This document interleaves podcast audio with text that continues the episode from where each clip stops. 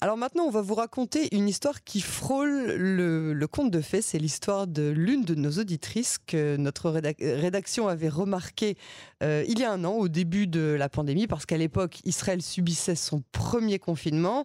Et euh, du coup, bah, les gens se mettaient à prendre du temps pour faire euh, ces choses qu'ils n'ont pas l'habitude de pouvoir faire en temps normal. Et c'est comme ça qu'on est tombé sur Ilana Lederer. Bonsoir Ilana. Bonsoir. Alors avant que je ne dévoile euh, ce qui nous a amené à vous solliciter ce soir, je tiens à dire que vous vivez à Jérusalem, vous avez 43 ans, vous êtes maman de cinq enfants, vous êtes aussi directrice euh, du département des projets et du renouvellement urbain au sein de l'une des agences immobilières les plus célèbres du pays, mais ça, c'est uniquement euh, votre travail, votre, euh, votre couverture en quelque sorte, parce qu'il y a un an, euh, vous étiez passé sur notre antenne parce que vous aviez fait un très joli duo avec Patrick Bruel sur l'une de ses chansons les plus connues, c'était La place des grands hommes, c'est ça? Oui, c'était un merveilleux souvenir. voilà, et alors on l'avait diffusé, c'était il y a un an, et depuis, depuis racontez-nous ce qui s'est passé. Alors, ben, écoutez, en fait, euh, comme vous l'avez dit, le confinement, ça nous a un petit peu euh, permis d'avoir du temps parce que, comme vous l'avez dit, avec cinq enfants, le travail, etc., on est tout le temps en train de courir et de se remettre un peu en question et de penser un peu à qu'est-ce qu'on aime réellement faire. Donc, en fait, pendant cette année-là, j'ai commencé avec donc, Patrick Bruel, mais j'ai continué ensuite euh, sur cette fameuse application qui permettait de chanter avec des célébrités, notamment. Donc euh, j'ai chanté euh, régulièrement, publié euh, sur mon Facebook les chansons en question. J'ai eu même l'occasion de faire d'autres duos, notamment euh, avec euh, Neta. Ah. Donc, euh, notre gagnante de l'Eurovision. Exactement. Donc sur Toy, c'était très sympathique. et, et, au bout d'un moment, je me suis dit bon, j'aime tellement ça, je, il serait peut-être temps en fait de commencer à prendre des cours et à, et à, et à s'impliquer un peu plus dans ce dans ce domaine, quoi.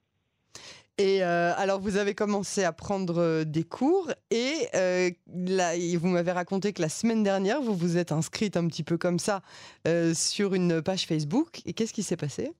Non, c'était la semaine d'avant Pessah. Ouais. Euh, je, me suis dit, bon, je vais diffuser mes chansons. J'ai commencé à chercher comme ça un petit peu sur Facebook, mais vraiment rapidement, les groupes de, nouveaux, d'artistes débutants, etc.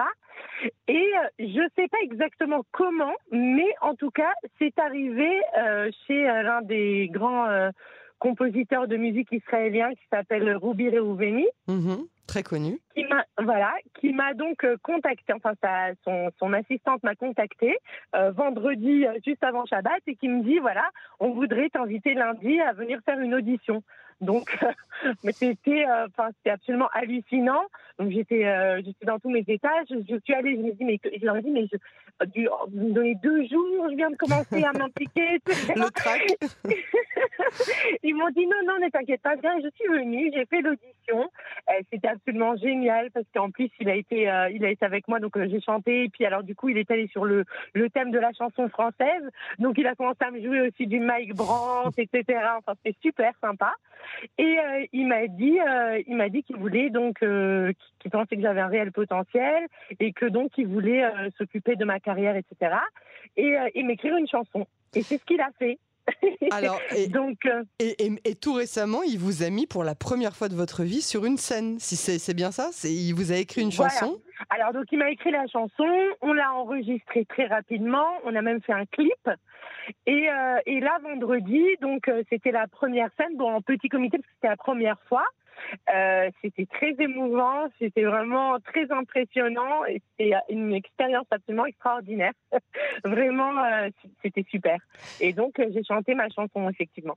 Alors, je, voudrais aborder un sujet qui est quand même une, sorte de, curiosité. Vous êtes une femme religieuse, vous vous définissez vous-même dans le secteur religieux sioniste, qu'on appelle ici Dati Leumi.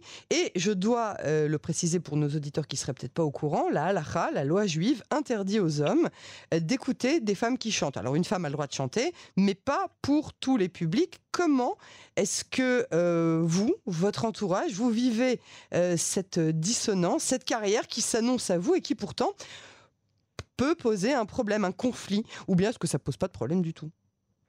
Alors écoutez, d'abord je tiens à dire qu'au niveau de mon entourage, mon mari, mes enfants, j'ai un soutien totalement complet de ce côté-là.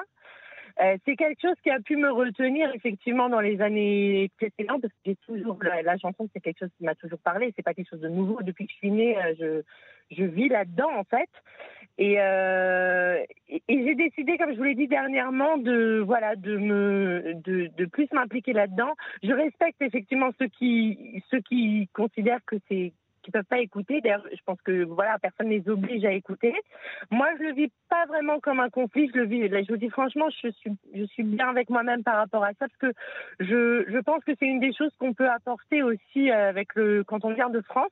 On a beaucoup à apprendre des Israéliens. Moi, j'adore les Israéliens, toute leur mentalité, mais je pense qu'il y a une chose qu'on peut apporter, c'est de vivre un peu notre judaïsme de façon un peu plus ouverte euh, et donc, Mais de pas euh, forcément rentrer dans les cases qui sont imposées par la, société israélienne. Voilà, c'est ça. Ça veut dire, moi, je ne regarde pas dans quelle case on va me rentrer.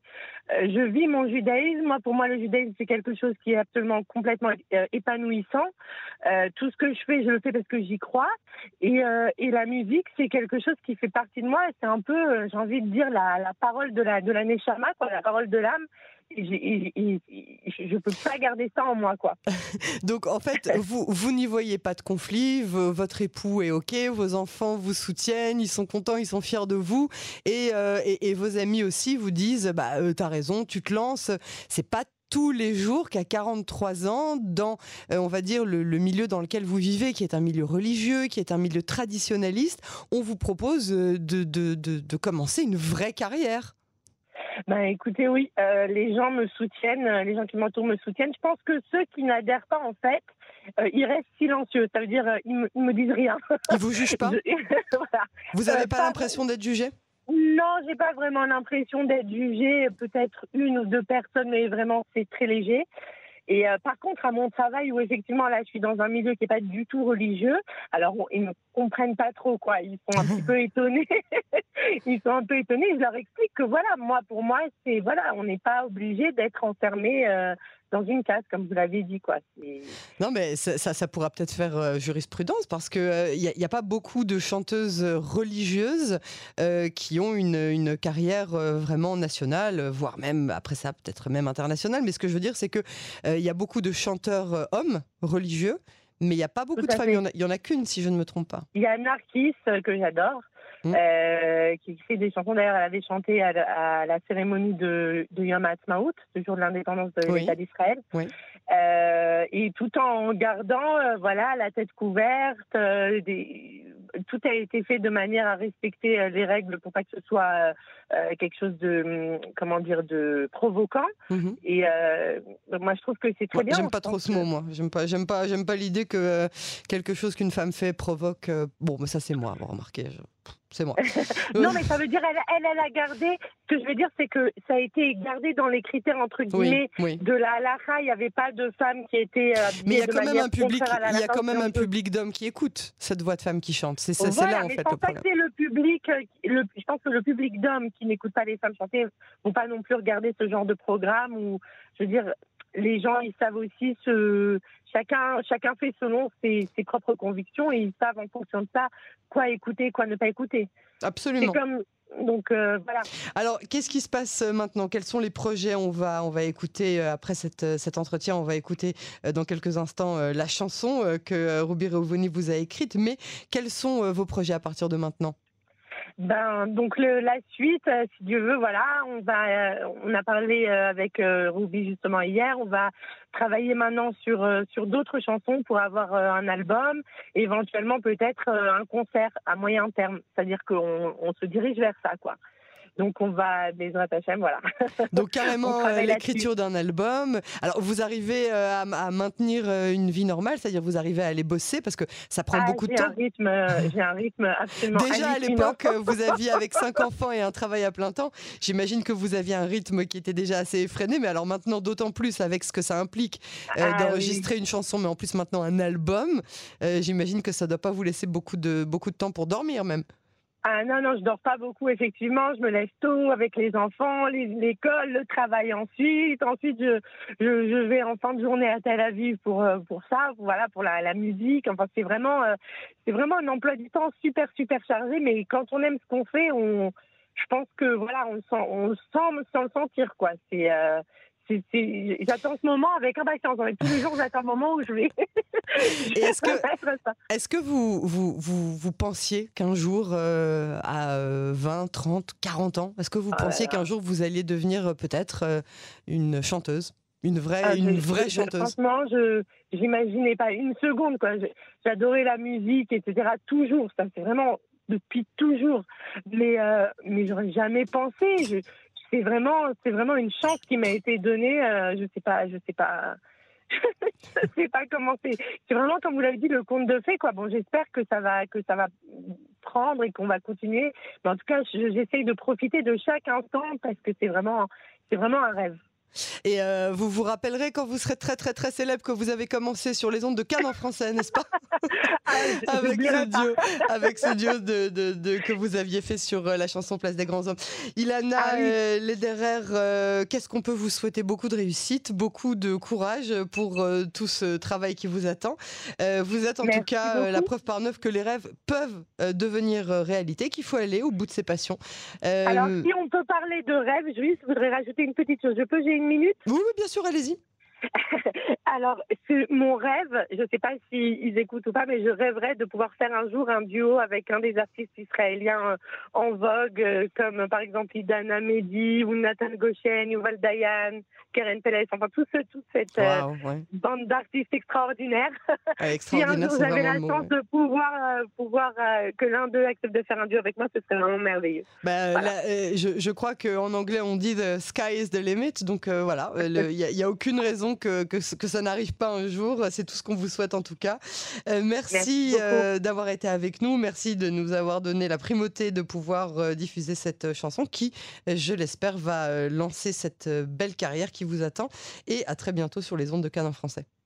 Merci beaucoup. Merci de m'avoir Et alors, votre nom de scène, c'est Liana Alors, oui, Liana, euh, effectivement. Donc, euh, voilà, comme on est au début, donc euh, c'est le nom de scène qu'on a qu'on m'a donné. Donc, Liana. vous verrez prochainement, bon, on le diffusera, quoi. D'accord. Alors, Ilana Lederer, donc nom de scène Liana. On vous cherchera sur les réseaux sociaux et à très bientôt sur les ondes de Cannes. Merci beaucoup. Au revoir.